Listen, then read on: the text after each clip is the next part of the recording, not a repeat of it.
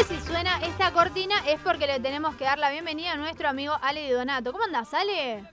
¿Qué haces, Belu? ¿Todo bien? Bien, muy bien. Eh, ¿No te da la sensación de que las semanas van pasando muy rápido? Por suerte sí. La verdad que si hay algo que agradezco a toda esta situación que, que estamos atravesando, al menos en, en, lo personal, es que los días se me, se me están pasando rápido. Y, es más, hay algo particularmente que, que, que me sucede día a día que que cuando me cuando me despierto, cuando me levanto, es como que hay una sensación de, de cierto desasosiego y decir, uff, otro día más así. Pero a la noche eso cambia y se transforma en algo mucho más, algo más lindo de decir, bueno, ya pasó otro día, se pasó rápido, no fue tan terrible y, y así, y así uno... Podemos, sigue, ¿no? Podemos decir que estamos como una especie de montaña rusa de emociones, ¿no? Este, yo, yo tengo mis días de muy buena onda, mis días de un humor de, de perro, pero va, e, es como es como cíclica la cosa.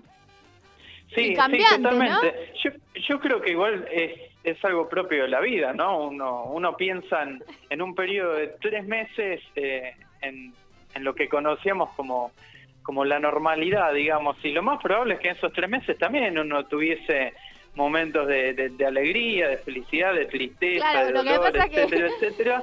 El tema es que eso ahora nos agarra encerrado y quizá con cierta predisposición a estar más atento o con una neurosis más más sensible a, al encierro, ¿no? No, y, y, a mí me causa gracia y me río porque, eh, claro, pienso en mí misma y digo, claro, ahora me tengo que aguantar a mí misma, sola. Ese es el tema. Yo creo que, tiene mucho... Eh, me, parece que, todo esto que está pasando, digamos, está, está bueno para aprovecharlo desde, desde ese lado, ¿no? Justo el otro día cuando, cuando habló Alberto, me voy un poco de tema, no sé cómo estamos de tiempo. No, no, yo te voy a decir ahora cómo lo relacionamos. Pero vos seguís hablando de Alberto. Todo tiene que ver con todo, ¿eh?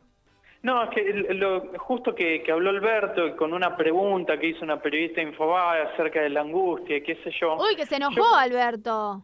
¿Viste que dijo que se enojó Alberto? Dijo, ¿quién dice? ¿Quién? ¿Viste que la, increpó a la periodista? Y sí, se enojó y, con razón, me parece. A mí me parece que, que es innegable, digamos, que estamos atravesando cierta angustia, que cada uno lo, lo, lo lleva a su manera, pero al mismo tiempo me parece que también es un un, un suceso, digamos, ideal para, para, para profundizar en esta angustia, ¿no? Me parece que retomando lo que decía recién, eh, si todo esto no, no estuviese pasando, estaríamos angustiados igual.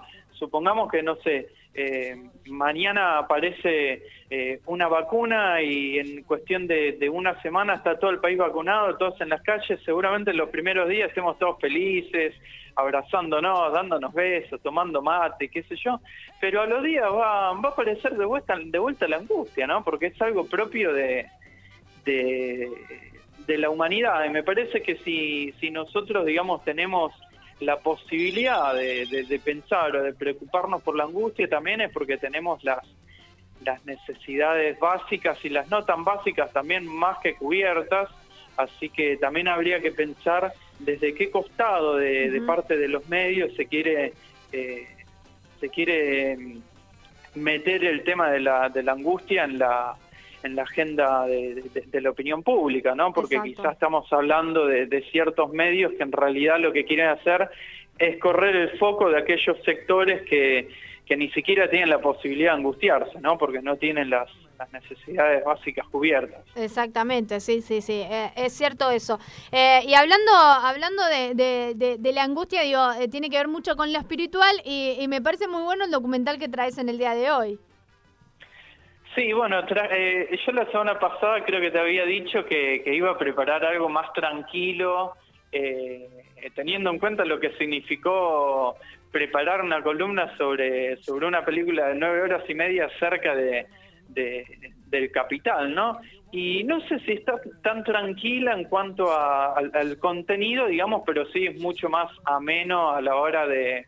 Entonces, vos ves este documental y te sentís un, un poco mejor, un poco más, más en calma, porque en definitiva lo, lo que transmite es eso, ¿no?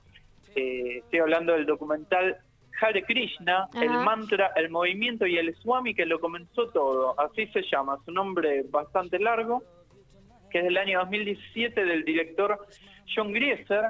Y trata sobre, sobre la vida y sobre todo lo, lo que significó en términos de, de inserción cultural del movimiento Hare Krishna por parte de Bhaktivedanta Swami Prabhupada. Tenía miedo de no poder decir bien el nombre, pero me salió me salió joya, que es el, nombre espiritual, digamos, de esta persona, de este gurú eh, de la India que, que hacia el final de, su vida decidió abandonar su país natal con muy, muy poquitas pertenencias e ir a Estados Unidos a, a, predicar acerca de todo toda la doctrina de, Krishna, ¿no? Y en este, antes que nada, digamos, eh, es un documental súper tradicional en cuanto a su estructura, ¿no? En los primeros cinco minutos, dura una hora y media primero. En los primeros cinco minutos hace un resumen general del tema y luego arranca a detallar de manera cronológica los acontecimientos. Así que en ese sentido es súper eh, súper ameno de, de ver. Y como decía, cuenta la historia de, de, este hombre que nace como eh, bajo el nombre de Abay Charandé, que de chico recibe una educación religiosa y, y, aprende inglés, lo cual no es un dato menor si tenemos en cuenta la situación de la India hace 100, 120 años atrás. Estamos hablando de, de una de un país, digamos, bajo como colonia del imperio británico, ¿no? y, y a su vez este este Abay Charan, digamos, tenía su maestro también, que, es, que fue Bhakti Siddhanta, eh, que le transmite toda el, carácter más complejo, digamos, y más profundo de esta educación religiosa que, él recibió también por parte de su familia y demás, que ya desde el primer encuentro en 1922 más o menos le, dice que viendo las capacidades que él tenía con el idioma de, del inglés, le dice que debe predicar la doctrina de Krishna en inglés. Y así hasta 15 años, hasta que a mediados de la década de 1930, eh, antes de morir, le, encarga la misión de que vaya a Occidente a, a predicar la, la, doctrina de, Krishna, justamente. ¿no? El tema es que, primero, más allá de la situación política del país, eh, la situación mundial tampoco era muy próspera, los poquitos eh, años eh, estalla toda la Segunda Guerra Mundial, y además eh, Bhaktivedanta también tenía su, su familia, ¿no? Estaba casado, tenía que mantener a su mujer, tenía que mantener a sus hijos eh, chiquitos, eh, tenía un trabajo como administrador de, una, de una farmacia y en ese momento es como que no, no, no, pudo, no pudo cumplir la, la, misión de, que le había encargado su maestro, pero sí eh, se dedicaba a, escribir, ¿no? a, la, escritura para, para difundir todos estos conocimientos y mismo para la traducción de textos del sánscrito, por ejemplo, al, al inglés, ¿no? A lo largo de su vida él traduce el Bhagavad Gita, que es uno de los textos sagrados fundamentales del, del krishnaísmo, que a la vez es parte del Mahabharata, que es un texto monumental de, todo el, hinduismo. Y muchos años después, hacia mediados de la década del 60, él ya con, con 70 años dice, bueno, ya tengo ya tengo mis hijos grandes, el más chico está en la universidad, se pueden valer por sí mismos, qué sé yo, llegó el momento de cumplir con, con la misión que, me había encargado mi maestro. Y entonces se saca un pasaje para irse a, a Estados Unidos, primero se va a Boston, después pasa pasa a Nueva York y con muy poco muy poca plata encima, muy pocas pertenencias, eh, unos unos escasos libros que, que incluso al poco tiempo de llegar eh, le, le roban todo lo que tenía, eh, empieza, empieza a predicar sobre, sobre Krishna en, Estados Unidos, en Nueva York, saliendo a las calles, cantando su mantra y de a poco se le empieza a acercar gente, jóvenes, eh, en la mayoría de los casos, y este movimiento se empieza a hacer más grande, más grande, trasciende las,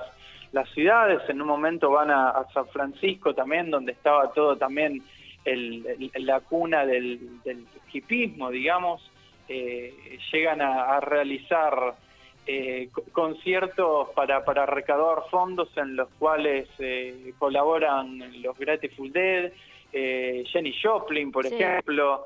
Eh, años después, adelantándonos, van una, una parte de, de, este movimiento se va a Inglaterra, va a Londres, donde conocen a los Beatles, tienen un contacto muy cercano con George Harrison que les ayuda a, a producir un, un disco, un vinilo de, 40 minutos cantando, en lo único que, suena es este, es este mantra del, del Hare Krishna que funciona como canto, eh, como, como vibración trascendental, ¿no? Y y bueno, una de las cosas que, que se puede, digamos, eh, eh, uno puede apreciar, digamos, en, este documental, más allá de todos estos acontecimientos históricos y cronológicos, es un poco de qué se trata todo este movimiento de, del Hare Krishna y de, este movimiento, ¿no? De cómo se predica la, necesidad de la autorrealización, de ser autosuficiente, de vivir en armonía con la naturaleza, de llevar una vida sencilla, de, pensamiento elevado. y, y, otro de los aspectos singulares también del documental, más allá de, esto, de lo estrictamente religioso, es que para mí me, parece que permite un, viaje a la década de los 60 y 70 distintos, ¿no? Porque eh, creo que en general se pone el foco en, el surgimiento del rock, en, el hipismo, eh, en, el pacifismo, en la lucha contra el racismo, contra la guerra de Vietnam y demás, pero eh, creo que, o al menos yo no, hasta el momento no había encontrado mucha mucha información acerca de esto que, pasaba, que tampoco es que tenía que ver con, a veces se lo asocia con, con el hipismo, ¿no? Eh, y sí, efectivamente muchos de los que se acercaban y, y se unieron a, a Bhaktivedanta, digamos, eran hippies, pero también había gente de, de, todos los sectores sociales y de, distintas eh, profesiones, muchos profesionales incluso que empezaron a colaborar con, lo que podían eh, ayudar. Entonces se, puede hacer una de las, una, una, una se puede lograr una, una perspectiva más, más amplia, ¿no? Eh, más allá de, profundizar, como decía, en todo lo que con, en todo lo que consiste en, todo este movimiento del, del Hare Krishna. Y por otro lado, eh, a mí me gustaría también mencionar un algo, una contra del documental, ¿no? Algo que a mí no me, me pareció medio, medio incompleto, que es que hace poca mención, por no decir nula, de las acusaciones que se hicieron en contra, ¿no? De, este movimiento. Eh, si pensamos que, digamos, pensamos que estamos hablando de, Estados Unidos en, en los 70, ¿no? Con todo lo que eso significa. Además, Bhaktivedanta no solo predicaba las bondades de Krishna, hablaba de, la posibilidad de crear comunidades agrícolas para que todo el mundo sea autosuficiente sin tener que recurrir a la lógica del mercado. Imagínense lo, lo que habrá significado esto en el corazón del, del, capitalismo, claro. Claramente hubo una, una reacción por parte del sistema, se tildó al, se, lo, se, llegó a tildar el movimiento de, secta, de, de, que reclutaban gente a través del control mental, etcétera, etcétera, y hasta le hicieron un juicio, un juicio que ganó Activedanta, y esto es otro de los factores que a mí me parece importante porque no solo el movimiento tuvo una alta inserción cultural en, Occidente, sino que amplió la, libertad de creencia en Estados Unidos en términos de, derechos civiles, ¿no? Lo cual me parece me parece enorme si tenemos en cuenta que estamos hablando de un país que siempre apeló, digamos, a lo, a lo religioso como justificación a la hora de emprender eh, asesinatos masivos, eh, invasiones a otros países y, y demás. Che, Ale, te iba, te iba a preguntar, eh, en términos de realización del documental, eh, ¿cómo, digo, cómo, ¿cómo está resuelto? Digo, ¿hay entrevistas, eh, personas que han participado del movimiento? Eh, ¿cómo, ¿Cómo se resuelve en este caso? Sí, todo eso. Hay entrevistas, hay hablan los, los protagonistas de, de, del, del, del, movimiento en esa época, que en esa época eran más jóvenes y ahora se los ve más, más centrados en años. Hay entrevistas de la época en el que se lo ve al propio Bhaktivedanta hablando. Y, y bueno, yo justamente al, al, pensar en esta contra, que quizá no, no se profundiza mucho en, lo, en, lo, en la polémica, digamos, que generó, a mí me dio la sensación de que quizá eh, estaba producido o financiado por este mismo movimiento, que hoy en día tiene, tiene eh, sedes, tiene cientos de sedes a lo largo de, a lo largo de todo el mundo, con centros en todos los, continentes. Y dije, bueno, eh, quizá lo, financiaron y por eso no, no se profundiza tanto en esto. Pero resulta que no, que en realidad eh, también investigando al, director, que si uno lo busca no, no tiene una, una filmografía muy, muy extensa, resulta que este director, John Grisser, eh, en, hacia 1970-71 estaba estudiando fotografía en una universidad y para, para hacer su tesis, digamos, viaja a la India para registrar esta, esta sociedad y esta y el fenómeno de, de Bhaktivedanta allá en la India y empieza a formar parte de, de, este, de estos grupos, empieza a, a sentirse también identificado, digamos, con, con lo que predicaba y, y no solo le captura un montón de fotografías, sino que después con el transcurso de los años empieza a registrar material en, en film y con 16 milímetros, así que mucho de lo que se ve en, el documental son fotos y videos que, que, grabó el, que grabó el mismo director cuando era joven en, en, en la época y como testigo directo, es decir, no es eh, material de archivo que, saca de, alguna... De su investigación. De, algún, archivo, valga la redundancia. ¿no? Eh, es decir, que, él, digo, tiene un acercamiento al movimiento o, cuál es su acercamiento y preguntaba me preguntaba también cuál es la motivación en este caso de, del director de, realizar este documental. No sé si, si lo, ha, lo ha manifestado en alguna oportunidad su director. Me parece que es la difusión, ante todo, y en, cuanto a términos de, me preguntás qué tan, qué tan involucrado estaba, y a mí me parece que eh, lo que primero nació como una necesidad de sacar fotos y de registro terminó siendo una una identificación, un acercamiento a una a un, a un estilo de pensamiento, una filosofía oriental que que con, la cual se, se sintió y se siente identificado y hasta tal punto que, que, desde ese momento se dedica a, difundir eh, la vida y la obra de, de Bhaktivedanta y, de, y de este movimiento a través de algunas cosas que hizo que no son tan conocidas y ya hace unos años le, fundó su propia, su propia productora que se llama The Inner Voice, la, voz interior,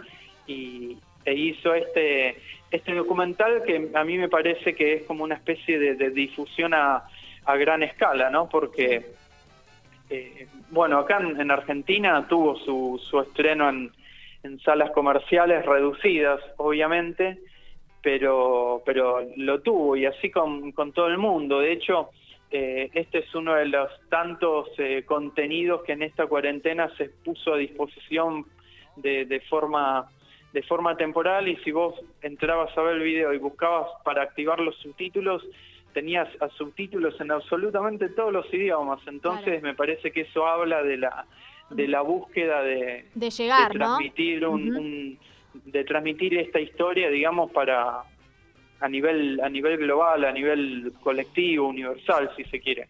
¿Cuánto cuánto de, de, actualidad, no sé si lo cuenta el documental, pero lo trae a la actualidad? ¿En qué? ¿Cuál es el estado de situación del movimiento? Sí, la actualidad, digamos, termina termina apareciendo al final como como cifra más que nada, ¿no? Recién decía que eh, cuentan cómo eh, en la actualidad este movimiento cuenta con, cientos de, centros eh, en todo el mundo en, los cuales no solo se, se siguen transmitiendo estos mensajes, sino que también se ponen en práctica esto que decía de las comunidades agrícolas autosustentables, ¿no? Eso es algo que, está creciendo y que están en, en, muchos países, en, en todos los continentes y que, que, siguen predicando esta, esta autosuficiencia no solo espiritual, sino también eh, material como, como alternativa a las a las lógicas de, del mercado. Así que ese, el documental en realidad es más bien toda la, vida de, de, este hombre centrada específicamente en sus últimos 10, 12 años de vida, que es cuando él viaja, viaja a Estados Unidos y empieza toda esta, toda esta movilización. Y el presente también emerge eh, a partir de las voces de estos jóvenes eh, que, que ahora ya, ya grandes recuerdan eh, todo lo que vivieron en aquellos años y, cuentan su, su, experiencia y por cómo se los ve vestidos y por lo que por lo que dicen uno nota que siguen comprometidos con, con todo este movimiento. Bien, ¿en dónde podemos encontrar este este material, Ale? Mira, yo lo había visto en Vimeo, eh, no sé si seguirá estando ahí porque hoy en día, viste que a veces lo, lo, lo ponen a disposición solo por algunas semanas, después lo, lo bajan, pero yo creo que si se, se busca de, de, forma minuciosa, digamos, a través de internet se puede llegar a encontrar. Y si no, como digo siempre, ya saben, mensajito y etcétera.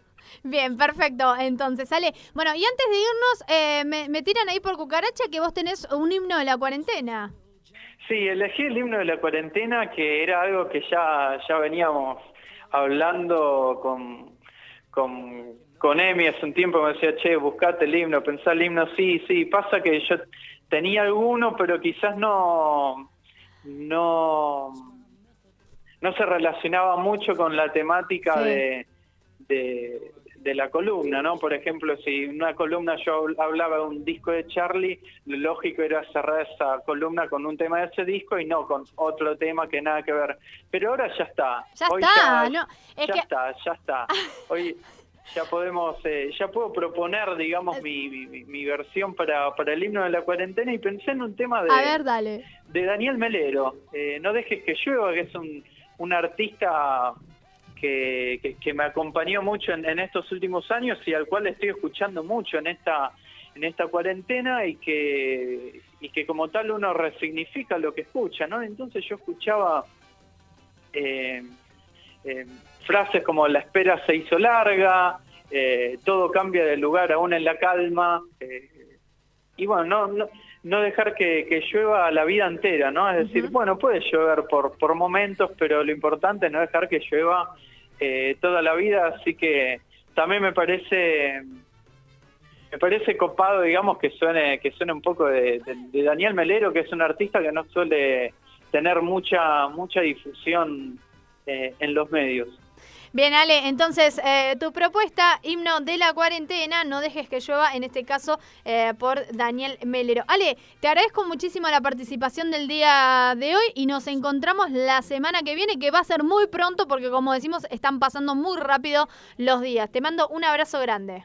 Dale, gracias, Belu. Y antes de, cortar, cortito, para y antes que me olvide también, eh, me solidarizo y le mando un fuerte abrazo y fuerza a toda la gente de Fax que recién cuando abrían el programa escuchabas que decías que, están atravesando un, momento difícil, así que eh, nada, el, mejor deseo para ellos, que es un lugar en el que, en el que pasé y espero seguir pasando un montón de, de, momentos buenos, porque es a donde vamos todos los que formamos parte del taller de cine de Raúl Perrone, terminamos de la jornada, digamos, de de filmación y nos vamos en masa todos para, para Fax, ahí justo enfrente de la plaza de, de Ituzaingó, para seguir hablando de cine, para seguir planeando proyectos y demás. Así que eh, fuerza para, para ello y espero que, esta situación mejore. Esperemos que sí, en un ratito vamos a estar eh, charlando con los laburantes de la pizzería para que nos cuenten bien cuál es la, situación. Ale, eh, un beso grande y, y nos vamos entonces con tu himno de la cuarentena. Dale, besos, Belu, chau.